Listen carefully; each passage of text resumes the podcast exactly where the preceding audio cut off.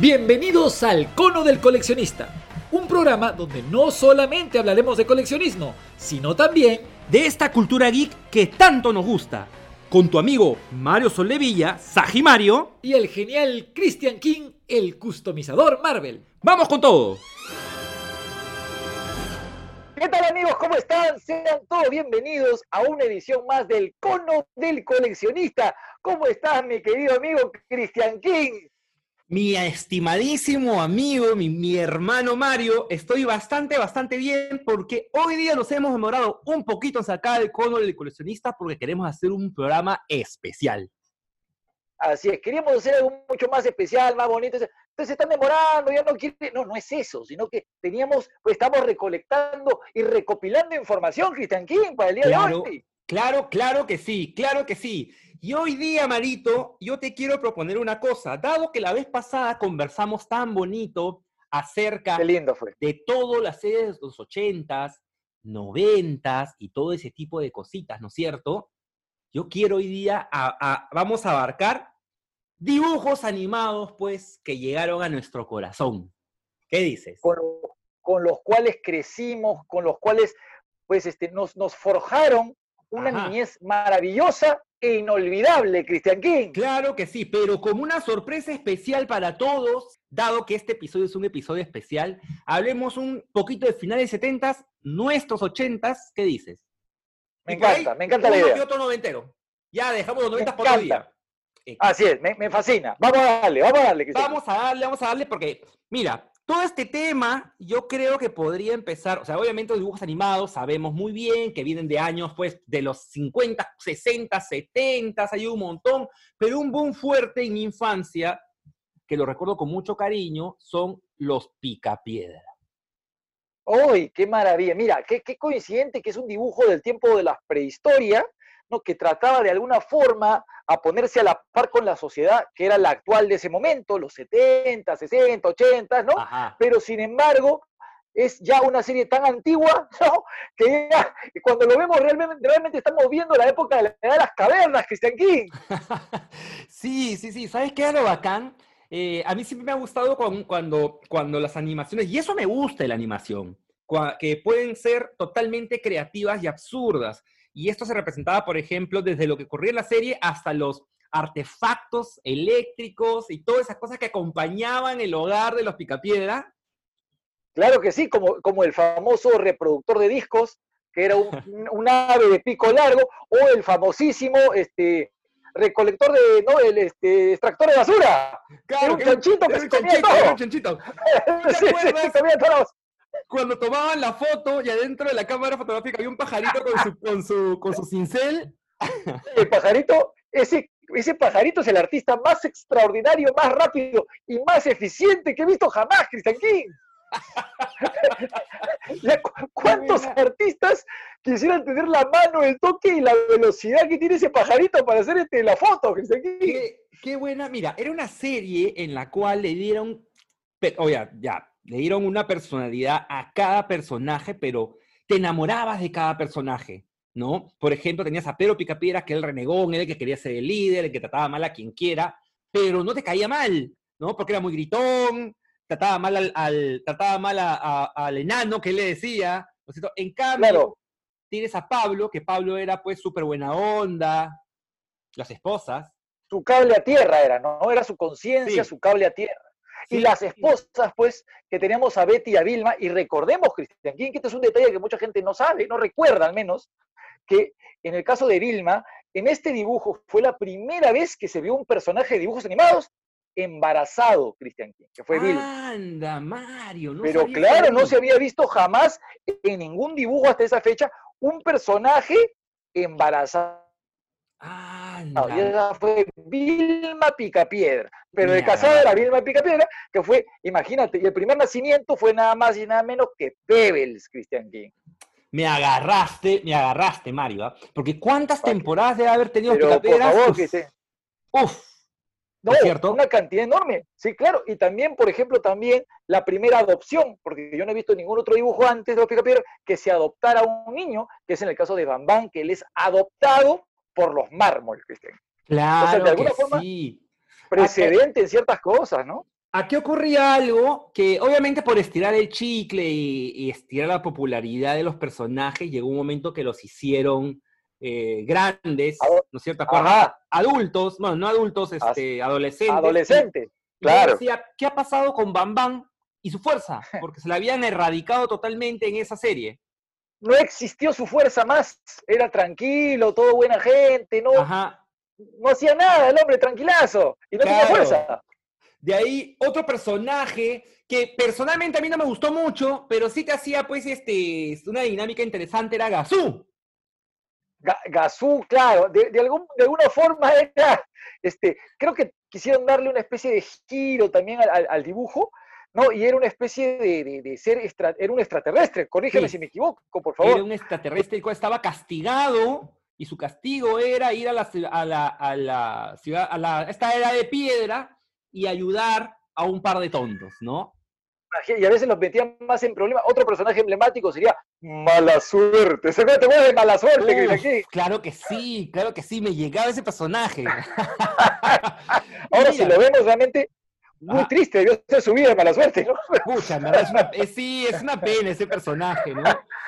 De esa manera, mira, ¿cuántas temporadas ha tenido que tener los Picapiedras? Porque han ido metiendo poco a poco han ido extendiendo la familia, han ido metiendo nuevos personajes, han metido, por ejemplo, en este caso lo que hablábamos, Gazú, entre otros, ¿no? Entre otros para, para que la serie tenga mucho más continuidad, mucho más episodios, que se suele hacer, ¿no? Sí, pues siempre se suele hacer, pero hay que reconocer también que fue una de las series más eh, exitosas de las que uno tiene memoria, ¿no? Y también pionera en muchos aspectos, como ya te mencioné, y también pionera en una cosa más, Cristian King, te cuento. ¿En cuál, amigo?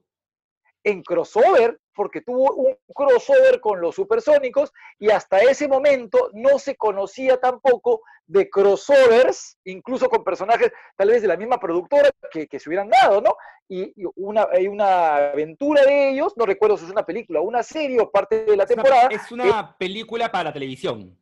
Ahí está. Los Picapiedras conocen a los supersónicos, que es su contraparte, Christian King, que más tecnológico que lo que estamos viviendo ahora, pero muy parecidos en estos tiempos. ¿ah? Oye, Mario, mira, qué bien que lo menciones, porque acá hay una teoría, una teoría que no está para nada tirada de los pelos, que es que los Picapiedra supuestamente son el futuro de los supersónicos. O sea, ha habido un cataclismo, ha habido algo, y los hombres han vuelto a la edad de piedra. ¿Por qué te digo eso? Eh, los supersónicos, ellos agarran, cogen la máquina del tiempo y dicen, vamos a viajar al futuro.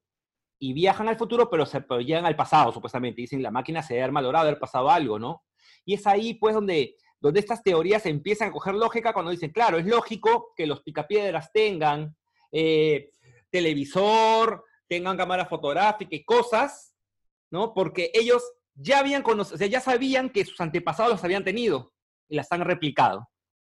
Imagínate, mire, yo no había escuchado esa teoría, pero ahora que la menciona Cristian aquí, está muy interesante, ¿eh? De verdad que sí, muy me interesante, muy interesante, ¿no? Son cosas que los fans van sacando, van descubriendo y van creando para darle, pues, este, algo, algo oscuro siempre a las, a las series animadas, compadre. Qué interesante. Mira, hablando, justo acabamos de, me, encanta, me encanta, porque justo acabamos de, estamos conversando también de forma refilona de los supersónicos, y Cristian King, lo que estamos viviendo hoy por hoy en el 2020, mira, eso, los supersónicos, fue pionero, Cristian King. El tema de las videoconferencias es lo que estamos teniendo ahorita. Las clases virtuales, las clases virtuales también, la, videollamada, Cristian King. Sí, sí. Mira, acá, acá hay un tema, ¿ya? De hecho que la videollamada, este, las bandas transportadoras y todo este tipo de cosas fueron creadas para este tipo de series, quizás este, ya la idea estaba por ahí, no lo sé, y gracias a estas referencias que han tenido los inventores, han dicho, oye, ¿por qué no hacerlo? ¿no? Y poco a poco lo han ido creando, lo han ido recreando. Eh, recuerda, saliéndonos un poco del tema, en Flash Gordon, eh, de estas series de los años 40, 50, 60, no sé de cuándo era Flash Gordon, hablaban por su reloj. James Bond hablaba por su reloj y su reloj de una pantalla, cosa que ahora es totalmente replicable. Claro. Más bien lo que nunca se replicó fue el zapatófono, Cristian Guillo, que nos estamos saliendo del tema, ¿no? Jamás, compadre, jamás se replicó. Pero, ahorita volvemos al tema. Este, ya, ya para, yo creo que no es ningún secreto para todos nuestros audioscuchas el tema de que el Superagente 86 nos encanta. Así es, así es. Así y ha servido de inspiración para la creación, obviamente, de este podcast, Cristian King. Claro que sí, mi amigo, claro que sí, claro que sí. Volviendo a los supersónicos, que era la misma fórmula de los picapiedras, pero llevada al futuro, eh, realmente, en lo personal, sin mucho éxito. O sea, me- a lo que me refiero es que sí, tuvo fue bastante igual. éxito, pero, No fue igual. claro, pero al costado de los picapiedras no podías compararlo. Y fue muy, o sea, eh, sí, obviamente lo veíamos, me gustaba, pero los picapiedras tenía ese algo que, que me gustaba más. Y este algo era, por ejemplo, que Pedro Picapiedra era mucho más valiente, Pedro Picapiedra pues a veces enfrentaba a su jefe, en cambio el otro, este, súper, súper, súper, súper sónico, que es George, se llama en inglés, Jetson, Jetson, Jetson. ya, George Jetson, este, siempre estaba cobardado por su jefe, le tenía miedo, y eso como que a veces no me gustaba porque hacía el personaje, mm, ¿cuál es tu Y personaje? sobre todo que no existía la química de buddies, ¿no? Como tenían Pedro y Pablo, o mejor dicho en inglés, Fred y Barney, ¿no? Sí, que él no tenía una contraparte así de un buddy, un compañero, un psychic, si quieres llamarle, Christian King. Sí, claro que sí, no tenía, no tenía, así es que era como que, ah, me- es entretenido, pero no era como el otro. ¿Tu personaje favorito de los Picapiedras cuál era? Mira, es una muy buena pregunta, ¿ya? Pero a mí me gustaba mucho, ¿sabes cuál me gustaba mucho? Es un personaje que casi no, no se le ha visto mucho. ¿Tú te acuerdas que cuando acababa los picapiedras, al final Pedro se quedaba fuera de la casa? Claro, la de gato. El gato, ese gato prehistórico, me El fascina y siempre me ha fascinado ese gato prehistórico que creo que ni nombre tiene, Christian King. Para la película que salieron en los 90 los Picapiedras replicaron esa escena al final, ¿te acuerdas? Claro, con John Goodman, ¿no? Claro, que para mí, a mí me encanta el- ese, ese, ese, personaje, John Goodman. ¿no? Sí, Tan está muy bien, muy bien. Tan buena onda se le ve, y hay a veces casi de gángster que he dicho, he dicho, qué basura es ese personaje, ¿no? Es un Bueno, gran actor, definitivamente. Y, y- y para, pa- y en la época, pues, nadie mejor que él para, para interpretarlo. Después vendría, pues, Rock en Las Vegas, que es una precuela, ¿no? Ajá. Entonces no podía ser él. Que también está por ahí, ¿no?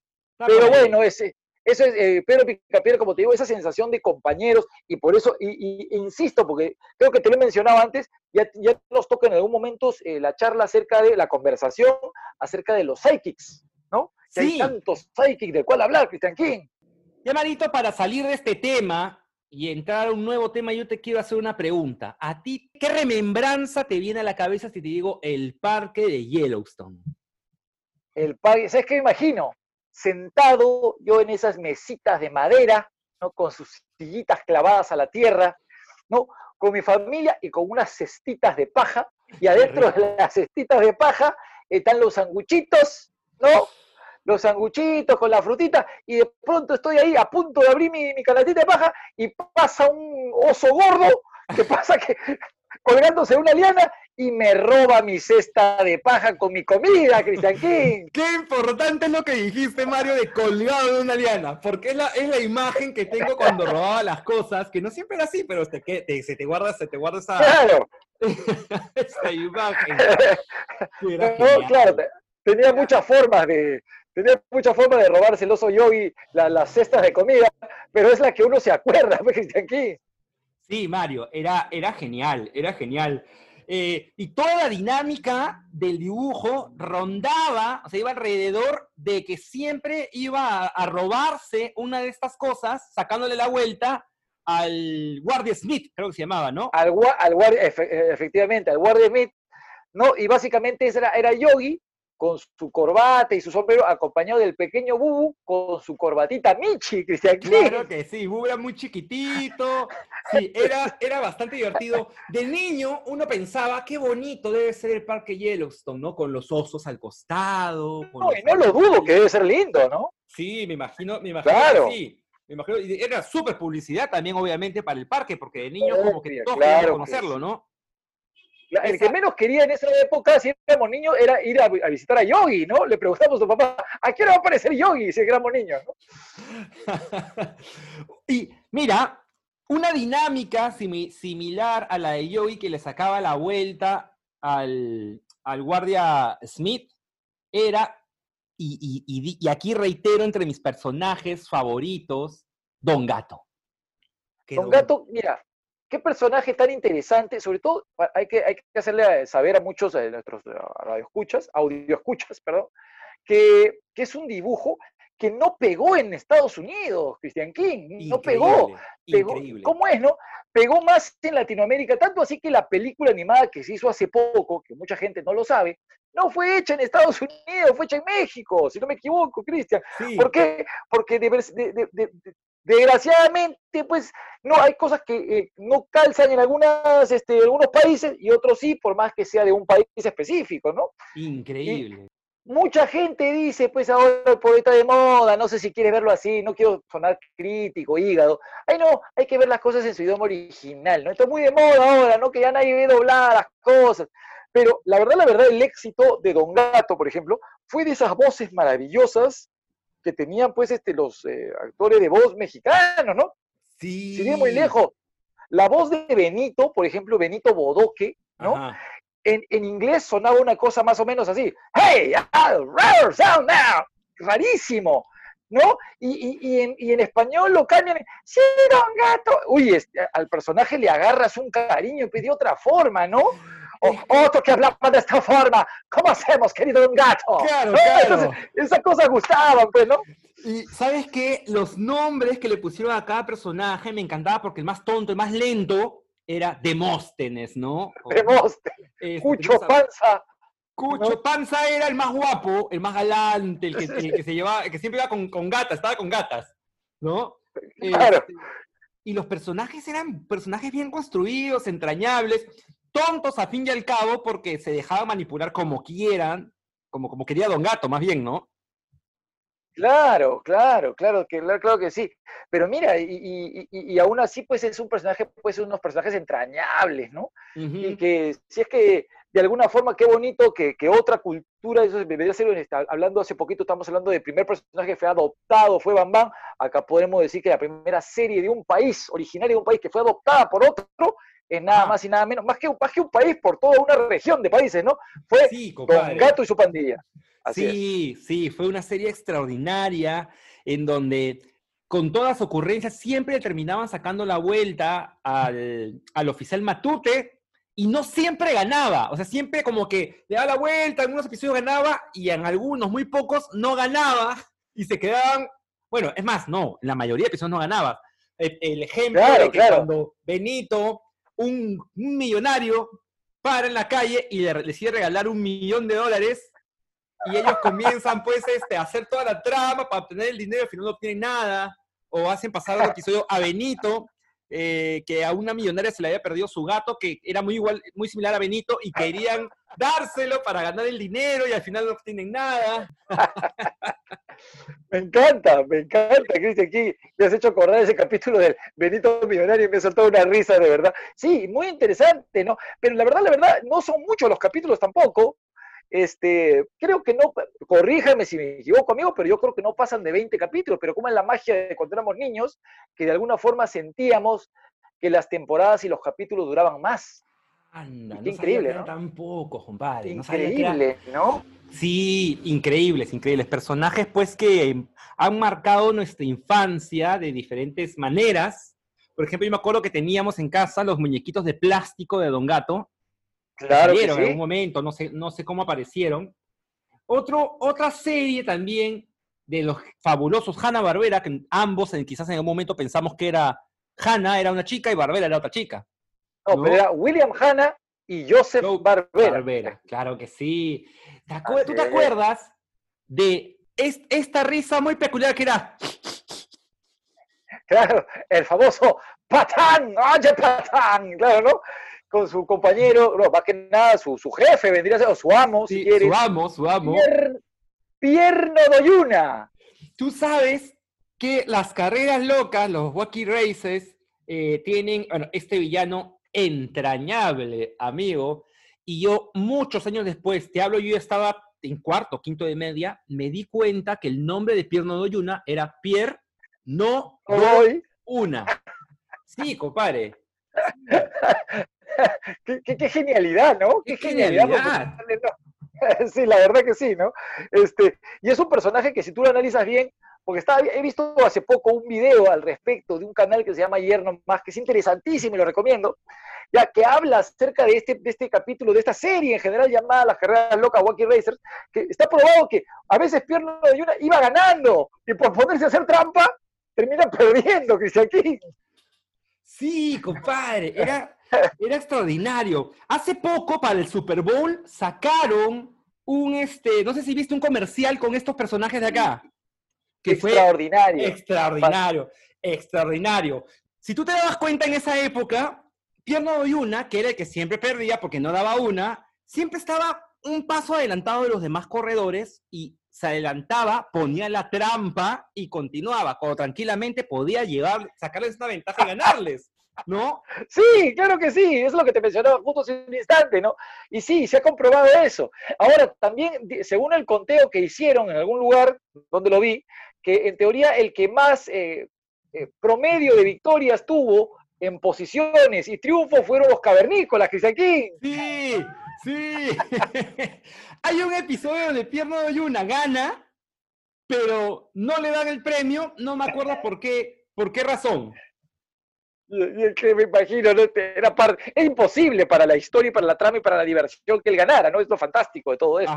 Pero habría que habría, sería interesante que nuestros amigos nos hagan, nos refresquen la memoria y nos hagan acordar por qué no ganó Pierno de Yuna aquella vez. Sí, sí, sería genial. sería genial. Yo no me acuerdo.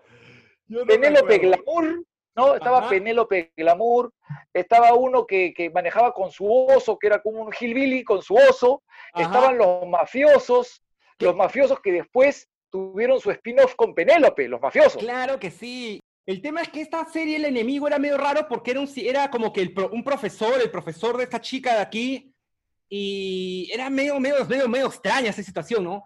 Y él se disfrazaba de malo para perseguirle, raptarla no sé, no sé, yo creo que ahora ese tipo de series no se verían muy bien. Bueno, Cristian King, si vamos a hablar de series que no se verían muy bien hoy por hoy, creo que tenemos un ejemplo que le gana a todos, Cristian King. No me digas, Mario, que estás. Vamos a conversar de algo muy, muy de los setentas. Así es, un dibujo que no, no, la verdad, la verdad que eh, se ha quedado en el tiempo y me parece correcto porque el mensaje que transmite no es nada positivo, no, ustedes dirán, ¿qué? Rambo, ustedes dirán, este, mm, no sé, tantos otros que... No, nada, nada, más y nada menos que un ratón, ¿no? que se llama el ratón, que se llama la gata loca, se llama el dibujo, pero el personaje se llama el gato, el ratón Ignacio, que es el ratón más violento machista y misógeno que puede existir, Cristian King. Claro que sí, claro que sí. La gata loca, compadre. Es un dibujo animado que no podría existir de ninguna manera el día de hoy. de ninguna ¿cómo manera. Lo, ¿Cómo lo adaptas? ¿Cómo adaptarías la gata loca para que no sea? No es imposible, porque la temática era básicamente violencia. Sí, la gata estaba enamorado del ratón y el ratón era un maldito con ella, y es más, el ratón en muchos episodios siempre lo llevaban a la cárcel y terminaba en la cárcel, del condado de Comodino. Claro que sí. ¿Sabes qué hacía? Pero vamos, Cristian, agarraba un ladrillo y se lo tiraba en la cabeza. ¿Se sí, cuenta lo, lo violento que es eso? O sea, no, es inaudito. Y ella cuando le caía, le gustaba el golpe, le caía y decía, ¡Uy, Ignacio! ¿No? Es bien enamorada. Claro, encima, claro, porque encima nos, nos, nos estaba mostrando varias patologías. Una de ellas es este, esta enfermedad mental, no sé qué, cómo, podemos llamarlo, no somos las personas técnicas para llamarlo, pero es masoquismo puro. Disfrutar de la violencia, que, te infrinja violencia. Y es un caso pues terrible para un dibujo que estaba planeado para los niños, Christian King. Sí, compadre, sí. Pero, mira, Mario, ¿ah? entre todas esas cosas terribles que tenía, a mí de niño me encantaba. Me encantaba. Es un placer culposo, ¿no? Es un placer, pero mira, mira, te lo pongo así, era un dibujo animado que me encantaba en su época, eh, nos hacía felices, pero nunca me convirtió en un pegalón, ¿no? No, claro que no, pero, pero, pero hay que reconocer que igual, o sea, no, no todas estas clases de mensajes calan igual en todas las personas, ¿no? Sí, sí ahí tienes razón, amigo como mensaje, pues no es nada positivo. Y me gustaría tal vez, mira, si es que se atreven algún día a hacer una adaptación de la gata loca, a ver cómo lo hacen, pues no. Porque ya de por sí de entrada, uff, la cosa está brava. Sí, sí, yo creo que va a ser algo que se va a perder en el tiempo, un personaje pues tan adorable como ese de ahí. Otro personaje, Marito, que marcó mi infancia y me, pero no sabes cómo me gustaba, era cero, tum, tum, cero, cero, tum, tum, tum, tum, cero. ¿Te acuerdas? Eh, cero, no me acuerdo, tan, tan, cero, cero, cero, no, no, más cool, más cool. Algo así era la canción. Cool, más cool, mi hermano. Me encanta el peligro. Me- Yo amo el peligro. Claro. Yo amo. Que sí, rastrero Mi es un bandido. Mi personaje favorito, el rastrero. Es el que me acuerdo, toda mi vida me acuerdo del rastrero. Eh, Los no, demás no lo recuerdo tanto. Estaba Huracán Harry, que Huracán Harry era un gordo que soplaba y formaba huracanes, pero si le sacabas el diente, el diente era como un tapón. Le sacabas el diente y se desinflaba. De ahí estaba Greta Vampira y el sombrerero, que eran personajes búho, también. ¿no? El búho también, eh, el búho, no me Claro. acuerdo el nombre que tenía, que tenía sus dos buitos al costado. ¿no? Claro, esa es la respuesta a la parodia de James Bond de la época, ¿no? Claro, de alguna forma, y también precursor, de alguna forma, eh, sí, precursor de- del inspector Tukini, que todavía no vamos a hablar de él, pero digamos que es el más, o menos el estilo por ahí, ¿no? Y lo interesante también es que también tenía, este, tenía su precuela dentro de la propia serie, porque eran las aventuras de su papá cuando Ajá. era joven. ¿Qué Sí, tal? eh, Sí, que no, el papá nostalgia. era policía y tenía dos ayudantes. El papá se llama Harry. Y no me acuerdo los nombres de los otros dos ayudantes, pero había uno que hablaba. ¿Qué dijo Harry? ¿Qué dijo? ¿Qué, dijo Harry? ¿Qué dijo? ¿Qué dijo? Claro que sí. Y era como que decía, "Oye, no, no". ¿qué dijo Harry? ¿Qué dijo? Ah, él ha dicho y decía una cosa así como que, wow, ¿no? Claro, quiero ser, fu- quiero ser fuerte y sagaz. Era una canción extraña, Ah, sí. bonita, y al final decía, como, mi papá. Claro que sí, claro que sí. Era buenísimo, era buenísimo.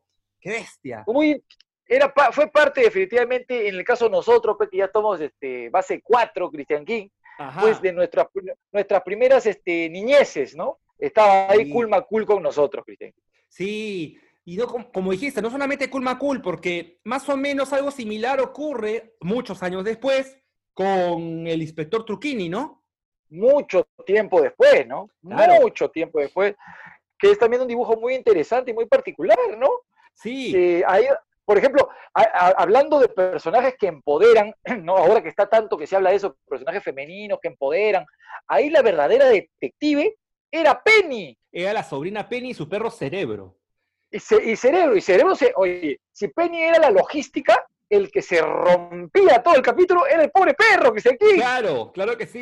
Ese tipo de series obviamente tenían pues este el éxito buscado justamente por eso, ¿no? Porque el héroe era un tonto, pero un tonto simpático y al final salía ganando y muchas veces él no se daba cuenta de que había ganado por mérito de otros. Él pensaba que había ganado porque él era bueno en eso. O sea, Cristian, no solamente era despistado, era torpe, porque se le ponía el villano enfrente con el lobo de garra en la cabeza y no lo reconocía como, como ¿no? Sí, Y- sí. No, entonces, y ahora otra cosa que es interesante que no se, no se menciona mucho, que él no debe tener una vida normal, No, porque a lo mejor a raíz del proceso, mira, ya, si, si entramos dentro de la parte tratando de dar un tono realista a este personaje, a lo mejor estaba así tan tocado de la cabeza que no se daba cuenta de muchas cosas, porque en el fondo, pues en algún momento sufrió una este, transformación, adaptación para volverse que es un cyborg, porque él era Claro. un cyborg. Claro, nunca lo dicen en la serie, pero tú asumes Claro. si era un robot, una persona, no sabías, ¿no? O sea, no, no, no- no sé, nunca, nunca explican eso de ahí. Por- porque claro, una persona que estira los brazos y el cuello, no, vamos, o sea, normal no es. No, claro que O no, sea, la- claro que no. O sea, el que menos, el que menos de nosotros quería ver, o Ajá. un pitufo sin sombrero, porque nunca se vio un pitufo sin sombrero, o al inspector Truquini, Calato, Cristian King. A ver, ¿cómo era Calato, Cristian King? Hay un, hay un episodio, y ya pasando, dándonos un saltito a la mención pitufil, a la pitufimención que has dado, amigo, que es justamente los pitufos. Se nos había escapado. Y hay Se nos había escapado. Sí, hay uno o dos episodios en donde se les ve que saltan, brincan, se les, el sombrero se le levanta y se veían que era calvo, compadre. ¿No? O sea, son calvos, Son oficial, calvos, son calvos. Y se, lo, y, se Ah. llega, y se llega a ver en un par de episodios Si estás atento, ves que salta y ves, se levanta el gorro y cae, que le cae el gorro encima y se ve que es calvo. Voy a buscar en algún momento Ah. foto y ponerla en el, en el Facebook, compadre. Voy a Por favor, por favor. Entonces, Cristian King, ahora solamente nos falta ya dos cosas. Uno, ver eh, desnudo, porque Calato le decimos en el Perú, desnudo al emperador Truquini a ver si es cyborg o no. Y a un minion, ¿no? A los minions sin lentes, a ver cómo, cómo lucen sin lentes los A ver cómo, a ver cómo son, cómo son sin lentes esos personajes. Pero claro, pues Cristian King, por supuesto. Series, Marito, series de esas, pues hicieron eh, nuestras tardes gloriosas, felices, divertidas. Y ese son el tipo de series que a mí me gustan. Series que a mí no me gustaron mucho, pero no quita que por eso sean malas o buenas, fueron, por ejemplo, Los Herculoides, eh, ¿No te Fantasma- gustaban los herculoides, No. Cristian King? Nunca, ese, las series cuando intentaban dar, ser mucho más serias de lo que debían ser, los dibujos animados me refiero, por alguna razón nunca me gustaron. Nunca, no Escúchame, me. Hablando de esto, otro que se nos ha escapado, pero permíteme que lo, lo- lo inserte así en el A ver, recuerdo. vamos, vamos. ¿Te acuerdas de los, te acuerdas de los imposibles? Claro que sí. Fluidhombre. y fluidombre. Claro que sí, claro que sí, me acuerdo que eran, Eh. en esa época todos tenían que ser cantantes, De alguna forma. de alguna forma. Tocaban eh, los, los cantantes, músicos, y se transformaban cuando algo pasaba. No recuerdo qué era lo que pasaba, pero eh, se, se transformaban, ¿no? Se Claro, transformaban. claro. Y ahorita que lo dices, eso sí lo veía, por ejemplo, me parecía pues este simpático, pero para mí glorioso y mucho mejor que esa serie son habían dos amigos. Uno era Dos. los los Globetrotters. Qué ¿Te buena. Claro que sí. Yo me acuerdo del pelucón que sacaba cosas de su cabeza, Cristian King. Claro, esta vez esta uno se llama Spaghetti, que era como un espagueti Sí, sí, sí, que tenía su cabe- la cabeza de balón y su jefe era el super balón, una pelota que estaba en el espacio que llama Oga, Oga. Eso era lo más. Cristian, te, te- te traigo otro a la memoria. A ver, mira, que te habías olvidado por completo. A ver, a ver, quizás Mario, me has leído la memoria y vas a decir lo que estoy pensando. ¿Tú te acuerdas del detective Chan y sus hijos? Claro que sí, claro que sí. No, no, no, no, no. ¿Sabes cuál pensé que me ibas a decir? Los tres chiflados robóticos. Ah, no, no, no, ta- también, claro, porque han habido tantas adaptaciones, habido pero lo interesante, tantas- Claro. lo interesante de este detective Chan y sus hijos, yo no sé si adaptarían o harían un remake de este dibujo, porque bien que mal, oye, este, el personaje era pues un, era un, era muy hábil, a diferencia del, de- del Sí. de Truquini, el detective Chan era muy hábil, pero encima sus hijos también eran hábiles, o sea, todos eran capos, ¿no? Claro, Pero de mira, alguna forma se podría malinterpretar, no, que esto es estereotípico, no sé, siempre sacan algo, ¿no? mira, lo bacán de la familia Chan era que el papá era muy hábil, muy capo en lo que hacía. Y los chicos, todos en conjunto, siempre se separaban, intentaban resolver el misterio, pero cuando ya lo resolvían, papá, este es el misterio, el papá ya, ya estaba pues, Estaba arriba, ya. pasos adelante. Y Claro. ellos iban develando el misterio y al final el papá decía, así es, papá, ¿cómo lo sabes, no? Y siempre, Claro. tenía, siempre tenía un dicho tipo Confucio, cosas así, que hacía más Escúchame, divertido. bien adaptado, de Ajá. forma respetuosa, bien adaptado, sin estereotipo, podría ser una gran serie. ¿Quién sabe, Christian King? ¿Quién sade? ¿Quién sabe? ¿No? Yo creo, creo que los hijos, para variar con Hanna Barbera, eran este, músicos, ¿no? A eso me refería con los, de los imposibles, que me, cuando empezaste a decir que todos eran músicos, me acordé de la familia Chan. Sí, compadre, sí que sí. sí. qué buena, qué buena. Eh, No. Otro, te traigo otro a la memoria. A ver, ¿cuál? ¿Te acuerdas del perro vampiro con este calaverín y la calabacita? Perro vampiro. Uy, mira, muy vagamente me acuerdo quizás Calaverín, no me acuerdo. ¿Quién era? No, hace poco, de verdad, estaba revisando el Facebook y llegó esta imagen, ¿no? Y le pido a nuestros amigos que vean, por favor, y que busquen. Había un dibujo de un perro vampiro que era amigo de una calaverita y una calabaza. Y ellos tenían aventuras. ¿Tú te acuerdas No cómo me- se llamaba? No me acuerdo ahorita. Acaba de venir en mi mente ahorita, Cristian King. Amigos, tienen una tarea, una tarea ahí para ver quiénes eran estos personajes, estos personajes de acá. Por, mira, por favor. este, en esa época nosotros consumíamos todo este tipo de animaciones, todo este tipo de productos, por así decir, que eran súper entretenidos, pero en ningún momento nos sacó esas ganas de querer tenerlos en nuestra casa, cosa que todo esto se empieza a quebrar y empieza pues a, a convertirnos en, en, esa época pequeños amantes del plástico con, Qué lindo. con dibujos animados como, por ejemplo, He-Man. ¿no? Oh, He-Man. Cristian, yo hasta ahora cuando veo a He-Man transformarse o veo el intro de Filmation, a veces me saca lágrimas. No te es voy a mentir. Sí, sí. Sí, compadre. Es muy emocionante. Es, es este, cuando Capitán Nemo hizo su concierto, hizo su concierto en un año, como cuatro veces acá, acá en Perú, en Lima. Era emocionante. Yo fui a uno, yo fui a cuando Claro. tocaba He-Man. Uf.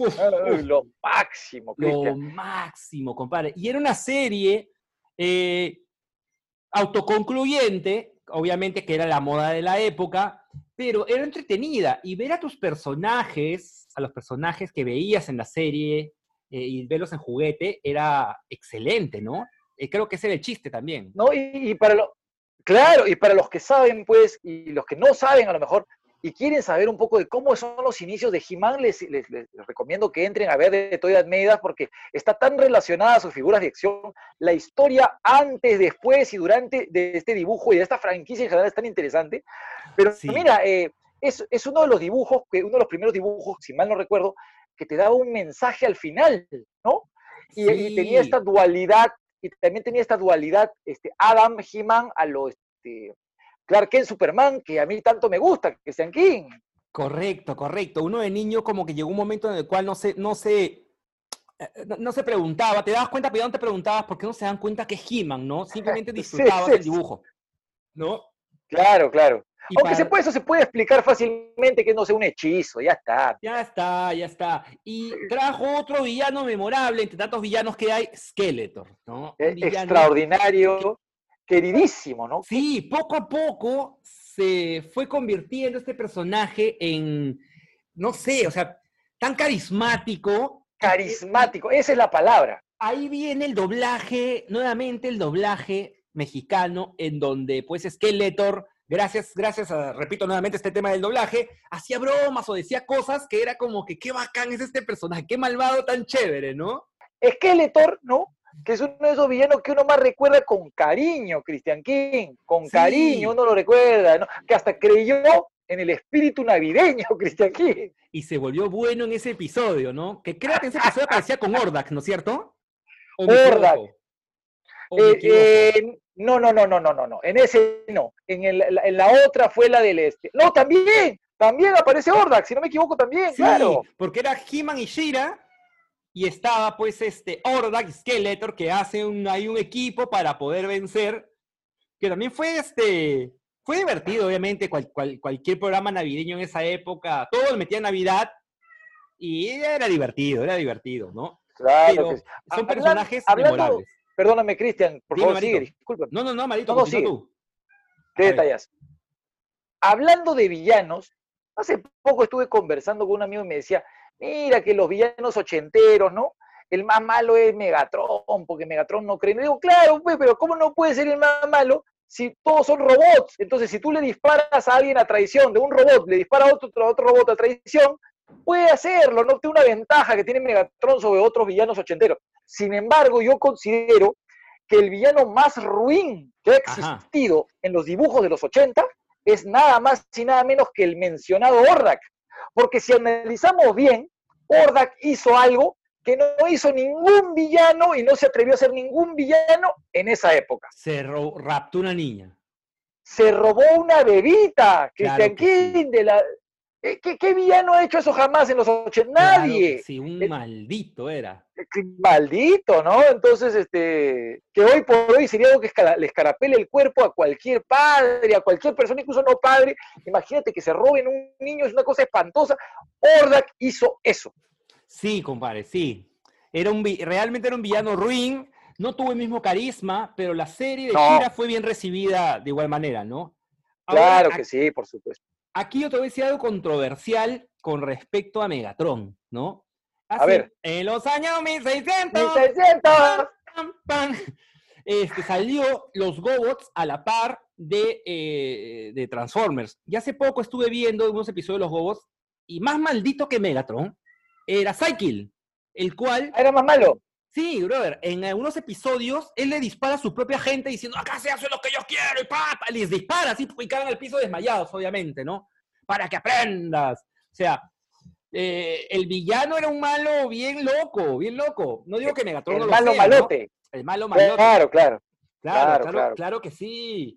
Ahí- Bueno, villanos han habido bastante, pero como te digo, eso ya, eso ya llegó a otro nivel, ya lo que hizo este Ordaxito. sí, escúchame.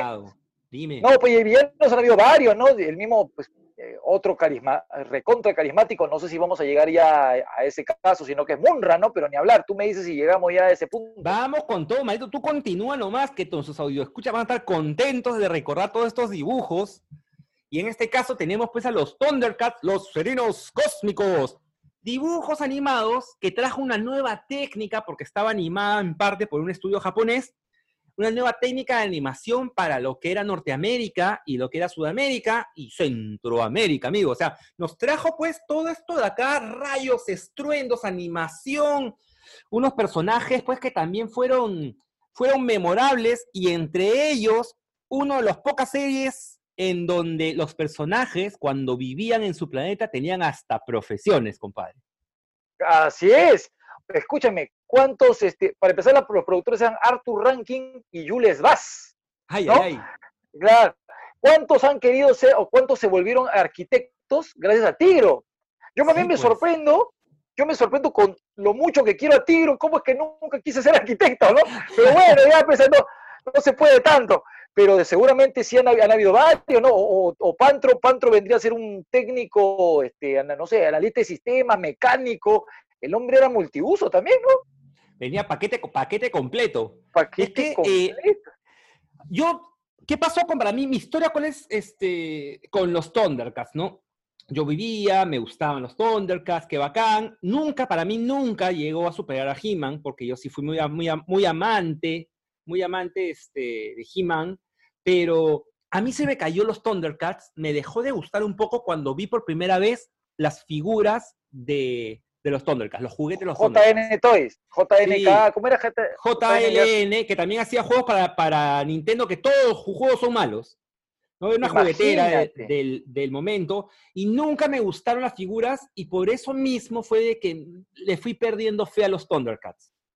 Imagínate, Cristian King, o sea, por las figuras le perdiste. La verdad, la verdad, yo no sé si fue, no sé cómo pasó en tu caso, pero en mi caso, y las, los Thundercats solamente los vi un poco, no tuve mucho roce con ellos. Ajá. Ya, y cuando ya empecé a tener eh, plata de mi papá, para, y me dijo, ya toma, te doy plata y te compras tus propias figuras, ya no estaban en el mercado. Entonces, básicamente, lo que yo consumía era Tortugas Ninja y Yayo. Ya, claro. Pero claro. y- ni pensar He-Man, He-Man también ya había pasado, ya, ya no estaba, ya. No, ahí en el famoso polvo rosados, ¿no? Claro donde iba que a comprar. sí. Claro que Entonces, sí. este, que, que yo, yo estoy muy cerca pues, de Polvo Rosado, es una tienda acá, es una, ¿cómo llamarlo? Un mercado. Es un- sí, es un mercadillo. Era, esa época era más mercadillo, ¿no? Ya ahora creció Tal más una especie de centro comercial en donde encontrabas, y todo, todo lo que encontrabas ahí era de contrabando, ¿te acuerdas? Todo era contrato, pero, pero lo, lo- lo top en juguetes estaba en Polvo Rosado, aquí. Eh, sí, claro que sí, lo ultimito, lo ultimito. Y es más, hasta Entonces- el día de hoy encuentras muchas cosas que no hoy. encuentras en tiendas normales, ¿no? Claro que sí. Entonces, sí, como ya Thundercats y este He-Man mucho menos ya no estaban de moda, ya no encontraba esa vaina. Entonces ya no pude. Pero los Thundercats seguían llegando, incluso trajeron capítulos nuevos. Y pues yo de alguna forma sí me, no, no, yo me enganché mal porque hay una gran cantidad, sobre todo, ¿sabes qué? Yo creo que los Thundercats tienen dos méritos extraordinarios. ¿Cuáles? Primero, ¿Cuáles? tiene uno, uno de los mejores openings que existen jamás. Sí, ¿no? está- otra canción, otra música memorable y El, emocionante. el opening es insuperable, Cristian King. Ajá. Insuperable, uno de los mejores openings que existen, ¿no? Sí, ¿no? Eh, aunque hay uno, aunque, ¿sabes cuál es el único que para mí le gana a los Thundercats de, de opening? Solamente porque como serie era aburrida, hay un dibujo que se llama Los Guardianes de la Galaxia. No te estoy hablando de los de Marvel, ¿ah? que eran, que eran como vaqueros, ¿no es cierto? Así es, así Sí. es. Ese Sí. intro me encanta por encima de cualquiera, de cualquiera, perdón. Pero, pero en calidad de serie nunca. Pues los Thundercats eh, eh, tenía otra cosa. Tenía personajes secundarios memorables. como Mandora. Mira, incluso se daba el lujo de tener buenos personajes que solamente aparecían dos capítulos, tres capítulos, ¿no? Una cosa increíble. Este Hachiman, el hombre nieve, Turmagar, Safari Joe, ¿no? O sea, Safari Joe lo hizo de nuevo.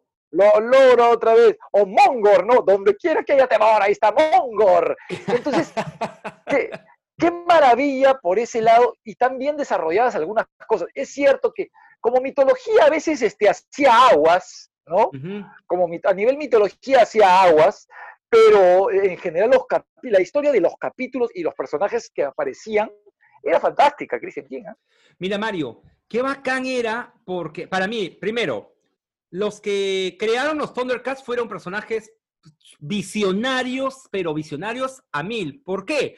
Porque ahí nomás empiezan a sacar lo que era Silverhawks y poco tiempo después sacaron los Tiger Sharks y ahí murió. Pero la idea era en algún momento eh, combinar los tres.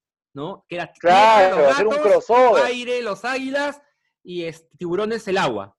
Y hubiese claro, era la idea. Uf, Escúchame, ahora que lo mencionas, perdón que nos vayamos para ese lado porque tú lo has mencionado, a mí me gustaba más Silverhawks. Sí, a mí también. A mí Silverhawks me gustó mucho más que los Thundercats. Y es más, la canción de inicio también es muy chévere. ¿No? Porque empieza tan, tan, tan, tan, tan, tan, tan, te, te da un buen ritmo y de pronto ya van y ¡pam! Empieza la canción. A mí me emociona escucharla, sí, Sí, es emocionante. La, del cuerpo. Sí, es una, es una canción emocionante y la serie también era emocionante y el personaje, ya, ya teníamos a un Mumra que cuando se transformaba como que era medio de miedo, ¡ah! ¿cómo se transforma? Pero aquí Monstrón cuando se transformaba, la piel, los músculos se le abrían y era como que se despedazaba y se convertía en un monstruo mucho más grande, este, que también era... Pues, calamar, una, su, una genialidad. Su calamar que está aquí. Su nave era un calamar, claro que sí. Claro. sí. Era pues... Y la este, figura... Series, series que, que, que como ya el villano pasaba a un plano no de villano pues divertido, chistoso, sino algo que también hasta un momento te, tú decías, pucha, qué miedo enfrentarte con ese pata, ¿no? Amenazante, amenazante. Amenazante. ¿Qué me decía de la figura? Decía que la figura, pues, no era la gran cosa, ¿no? Un poquito delicadona, por ahí, quién sabe, de la época, ¿no? Era más pequeñas, eran más pequeñas. Más pequeñas. Sí, me gustaban algunos, por ejemplo, en este caso Monstruo. El varón Sierra. Ah, que le, le, le, levantabas la cabeza y movía las sierras estaba también, este, bueno, Monstrón, que Monstrón tú le apretabas las piernas, creo, y cambiaba de cabeza. ¿no? De la cabeza de, cómo era antes a cómo era después, gracias a estos rayos lunares rojos. No me acuerdo el nombre, en verdad. estrella lunar de limbo, si no me equivoco. École, école, que te la sabes toda, Otra serie animada, Marito, la cual llegó a, a las profundidades de mi corazón, fue Bravestar. ¿Cómo me gustaba esa serie, compadre? Eh, otro intro extraordinario, otro intro que te escarapea el cuerpo y te regresa al pasado. Unos personajes geniales como 30-30, que creo que es el favorito de todos, ¿no? Con su Sara Juana. Sí, claro, si tú comparas a 30-30, que era el sidekick de Bravestar, con, con este Battle Cat, uff, 30-30 el hecho que se podía, no solamente se convertía, sino 30-30 tenía un arma que era súper poderosa y el arma tenía un nombre y su único amor era esta arma era como qué locura. Era como, wow. La, la, Zarajuana, ¿no? La Zarajuana, la Zarajuana. ¿Sabes qué me gustaba mucho de, de Raystar? Ellos vivían en una ciudadela y la ciudadela se convertía en un fuerte. No sé si te acuerdas de eso. Nuevo Texas. Nuevo claro, Nuevo Texas. Y venían los villanos, ah. y las tiendas, todos los negocios como que se cerraban y todo se convertía en un fuerte impenetrable. Eh, yo decía, uy, uy, uy, algún momento, eh, ojalá sacan, saquen en algún momento este fuerte. Creo que lo sacaron, pero nada que ver, pues, ¿no? Con. con... Claro, no era. Sí, es más. En esa época lo que había te vendían. Sí, es más, las mismas figuras de Bravestar tampoco se parecían mucho al dibujo animado, ¿no? Y... yo, yo, he visto unas cuantas, yo he visto el cantinero. Y dicen que son un desastre, ¿no? El cantinero me parece regular. Sí. Bravestar tiene un aire al de la serie, pero Texex, que era el villano, no se parece en nada, porque acá tiene un cráneo de metal, es diferente, es diferente, ¿no? En cambio, claro, claro. En cambio, ya hablando un poquito de figuras, no sé si tú alguna vez has visto, ¿tú conoces la Casa Fantasmas? ¿no es cierto? Los conozco, por supuesto. Pero sí. tú conoces los a los verdaderos cazafantasmas. Conozco a los dos. Si te soy sincero, a lo mejor va a ser un sacrilegio lo que te voy a decir. A pesar de lo mucho que me gustaban los verdaderos, ¿Ya? a mí me encantaba el mono Tracy, el gorila. Claro, claro. Let's go, Ghostbusters. Let's go. Let's go. Ya, Filmation. Fil- Yo no Filmation. entiendo, y ahí yo no entiendo porque a mí me pareció un dibujo animado espectacular, me encantaba. Yo no entiendo cómo mucha gente, simplemente por tener el nombre de los cazafantasmas, le echa tierra porque, porque dice, no, compite con los cazafantasmas cuando los dos son totalmente disfrutables. Ahora, es cierto también que cuando eh, la película se hizo exitosa, Filmation dijo, ah, voy a rescatar a los que tenía con el mismo nombre y voy a hacer mi dibujo. Claro o sea, sí. hubo oportunismo. Sí, fue Pero bueno. Es negocio, pues, Cristian. Y recibimos dos por uno, a fin y al cabo, ¿no? Tal cual, claro que sí. Los dos eran divertidos. No, este. No, no sé si te acuerdas el villano de, de, de los cazafantasmas que no eran los verdaderos, que, que se parecía al fantasma de la ópera, una cosa así, ¿no? se- me estoy intentando acordar el nombre. Pie- Premier Malvado. Premier Malvado y su sidekick, que, que era un ratón volador, se llamaba, ¿cómo recuerdas el nombre? Ra- rata algo, ¿no? Algo, algo así. Sí, sí, sí, sí, sí. Caramba, ¿cómo se llama? Rata vampiro, vampirrata. ¡Vampirrata! Vampirrata, claro que sí. Lo que quería llegar con esto es que las figuras que no llegaron acá al Perú de esa, de esa serie de ahí, de los cazafantasmas, fueran, o sea, las figuras estaban hechas tal cual la animación. Te podría decir que Tal son cual. entre las más fieles que han salido de la animación, ¿no? Mi Mira, amigo Aris las tenía. Mi Sí. amigo Aris las tenía. Claro que sí, claro que sí, lo máximo, el Aris. Un saludo para acá, amigo, a nuestro brother Aris. Lo Y- máximo. Cosa que nunca, que no replicaron con figuras, creo yo, más importantes, o por lo menos debían ser más importantes, como Thundercats, Bravestar. Para mí, la, la colección Thundercats, lo que vendría a ser Bravestar, este, todo, todo, toda esa familia deberían ser todos iguales a la figura de He-Man. Sí, tal cual. Tal cual. cual, y tal eso es lo que se está queriendo hacer ahora, pues, ¿no? De alguna Sí. forma se está queriendo hacer eso ahora Sí. con los Con los Pero sí, pues, ahora, lo- lo- las figuras también de los cazafantasmas, los reales, también eran muy interesantes, ¿no? Con esa propuesta de que se asustaban, de que abrían la boca y estos monstruos raros que estaban escondidos, que tenían una acción, Ajá, eran particulares. eran particulares, eran particulares. Sí. Eh, a mí me gustaba mucho Bravestar porque, bueno, era como, era muy similar a He-Man, ¿no? Pero habían episodios que eran mucho más crudos. Y es más, hay un episodio, que creo que el episodio que más me marcó, en que un chivolo, un niño, se comienza, se, se comienza a drogar con una droga especial que había, y al final del episodio se termina muriendo.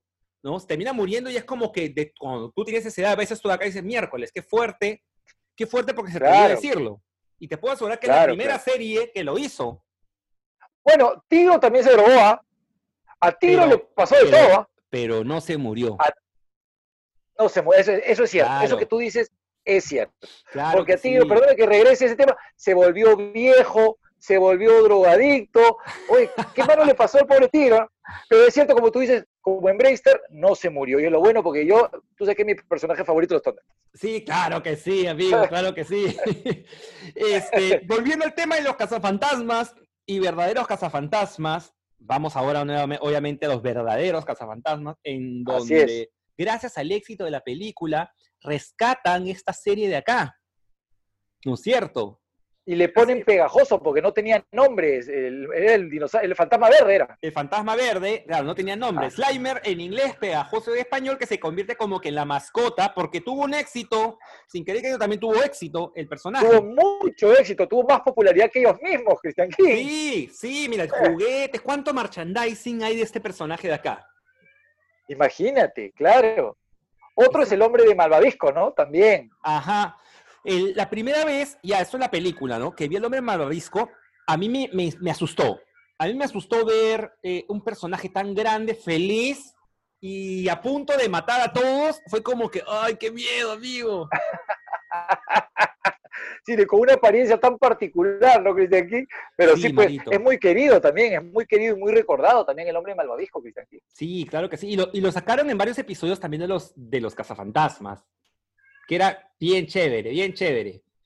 De ahí Bueno, entramos... estamos- Ajá, De ahí entramos a algo ya más, más fuerte, algo más serio.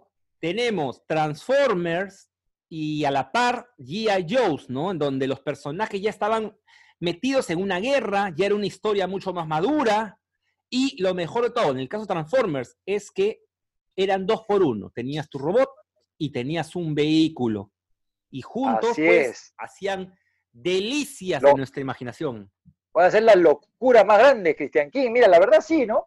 Ambos son dibujos muy interesantes. El primero, pues, es definitivamente el que, si bien es cierto, no fue pionero, porque creo que los Gobots empezaron primero con la idea de la transformación, pero ellos, los Transformers, corríjame si me equivoco, por favor, pero si no los Transformers llevaron estas transformaciones a un eh, concepto mucho más este, particular eh, y, este, desarrollado, mucho más que los Gobots, ¿no? Mira, Con una historia mucho más desarrollada también. Sí, mira, yo hace poco acabo de ver nuevamente los Gobots. Sí, es una historia que tiene muchos huecos, se, tropieza mucho.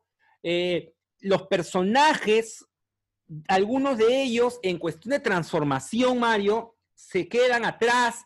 Es, a mí ese tema de que Coctur, el helicóptero, se transformase solamente moviendo sus brazos y poniéndose una hélice atrás, era como que, qué tontería. Saiki, la moto igual, ¿no? Sé que la moto es, cogía las ruedas que tenía en los hombros, las ponía en las manos y ya estaba. mira, soy una moto podíamos jugar a que éramos Psyche muy fácilmente, Cristian. Muy fácilmente. Pero, por ejemplo, Crasher, Turbo, Líder 1 eran robots que se transformaban chévere. Pero, ¿qué comenzó a suceder a lo largo de la serie? Eh, los personajes ya caían muchas veces en la ridiculez, las formas de, vencer a los, a los villanos a veces eran muy tontas. En cambio, en Transformers sí tenían una animación mucho más pulida. En Transformers te enseñaban, se hacían su chico se transformaban y muchas veces veías la transformación, claro. Claro, y era bacán porque podías ver a tus, a tus personajes cómo se transformaban tal cual. Llegó un momento que los Gobots, Hanna Barbera se convirtió muy floja y hay un episodio que estoy viendo la pasada y dije, qué flojos, que la mayoría de transformaciones era saltaban y en el aire giraban y estaban transformados. En vez de hacer... Ya, ya estaban, ya. Ya, no, pues compadre, ya mucha, mucha cosa, mucha cosa. Ahora, G.I. Joe, que también lo has mencionado, es un tema muy particular, ¿no? Porque si bien es cierto, la intención es demostrar el heroísmo contra la maldad, hoy por hoy es una franquicia que si es que alguna vez se vuelve a hacer una película, yo creo que ya tiene que adaptarse un poquito a ciertos tiempos, ¿no? Porque ya no se puede vender indirectamente, que era lo que vendía el dibujo. Es cierto, en las, en las películas recientes se bajó eso un poco, ¿no? Pero esa idea de que los gringos nos van a salvar, vamos, no pueden salvarnos del coronavirus y nos van a salvar de una, este, de un ejército terrorista llamado Cobra, pues. Pero eh, los capos, bueno, siempre obviamente, estas series surgían para vendernos siempre juguetes, ¿no? Y lo bacán de los G.I. Joes era ver los vehículos tal cual aparecían en juguetes dentro de la serie. Uf, uf, era formidable. Eh, no solamente. Eso sí, ni hablar. Tenía, sí. Claro, porque tenía una posibilidad de poder crear personajes distintos y mira, el, pobre este, Walter Hama tenía que escribir cuántas biografías para crear tantos personajes que se aparecían, ¿no? Sí. Walter Hama, Hamada, no se corríjame, por favor. No, Larry, Larry, Larry Hama, Larry ah, Hama. no me acordaba el nombre, pero sí, compadre. Claro.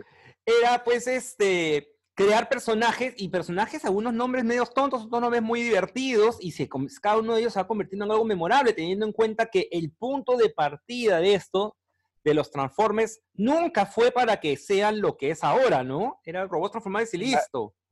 Ya, está, claro, eran conceptos. Ya, eran, pero la, la, discúlpate corte, Marito, la línea de juguetes está destinada a ser dos distintas, ¿no? Los micro, los micro man, creo que se llamaban, que eran artículos que encontrabas en tu hogar, que podían ser, pues, robots que te podían estar espiando. Ahí teníamos, pues, la pistola, que vendría a ser Megatron, teníamos este, el Walkman, teníamos la radio, teníamos muchos elementos de ese tipo. Y a la par también estaban los Microman, que eran pues este, también, eh, pero en este caso automóviles, aviones, que los fusionaron dentro de la serie Transformers. Qué fantástico, ¿no? Dentro de todo, pues sí, llenó... Eh, en lo personal yo nunca he sido muy fan de los robots en general, pero creo que Transformers supo ganarse un mercado, un público, un fandom particular ¿no? Sobre todo por su originalidad y por la calidad en cómo te vendían estos personajes que, porque claro, como tú dices, no te pueden poder vender fácilmente, simplemente personajes que se transforman y ya, pero no, te crearon todo un universo, toda una historia, toda una rivalidad interesante y dentro de todo también personajes interesantes, ¿no? Con su historia cada una particular. Sí. Marito, en, en casi toda esta hora, ¿no? Nos hemos dedicado a hablar de personajes eh, más que memorables, personajes que han, pues, este, cambiado muchas veces nuestra forma de pensar, nos han ayudado a tomar decisiones, nos han educado y se han convertido. Cosa tan pues, linda. Nos, se han convertido en, en, un modelo a seguir, ¿no es cierto? ¿Qué, Tal cual. ¿qué, tú, ¿Qué te ha parecido esta charla que yo creo que tiene que tener una continuación en algún momento? ¿Qué? ¿Ya acabó? Sí, Marito. La, todo, pues. Lástima que terminó Termina. el festival de hoy. Tenemos que hablar de Looney Tunes, ¿ah? Tenemos que hablar de Looney Tunes. Mira, Marito, yo te digo que esto debería continuar, si no es la próxima semana, la tras próxima semana, con ya dibujos animados de los 90, ¿no? Porque también hay mucho que conversar ahí. ¿Qué opinas? Me encanta, me parece fantástico y estoy presto, listo y dispuesto a continuar tantas cosas que hay que recordar, Cristian King, por favor. Qué excelente, Marito, qué excelente. Entonces, queridos amigos, queridos audio escuchas que han estado con nosotros todos estos episodios, esperemos que les haya agradado mucho este episodio especial, por así decirlo, ¿no, Marito? Por supuesto que sí, porque yo, Cristian, vamos, por favor, cada, cada capítulo conversando a tu lado es especial, eso no cambia, pero cada, especialidad tiene su, parte original, simpática y que se quede en el recuerdo con mucho cariño, Cristian King, por favor. Así es, amigo, así es. Y que tengo el corazón, en carne viva. Bueno, Marito, entonces nos estamos viendo con nuestros amigos como siempre todos los lunes. Disculpen, esta semana hemos salido un poco tarde, pero le hemos tenido este programita especial. Y de ahí nos veremos como siempre todos los lunes, ¿no, Marito? Por supuesto que sí, Cristian King. E, ya estamos listos y ready para continuar. Excelente, excelente, Marito. Entonces, amigos, nos estamos viendo pronto. ¡Chao! ¡Nos vemos! ¡Cuídense!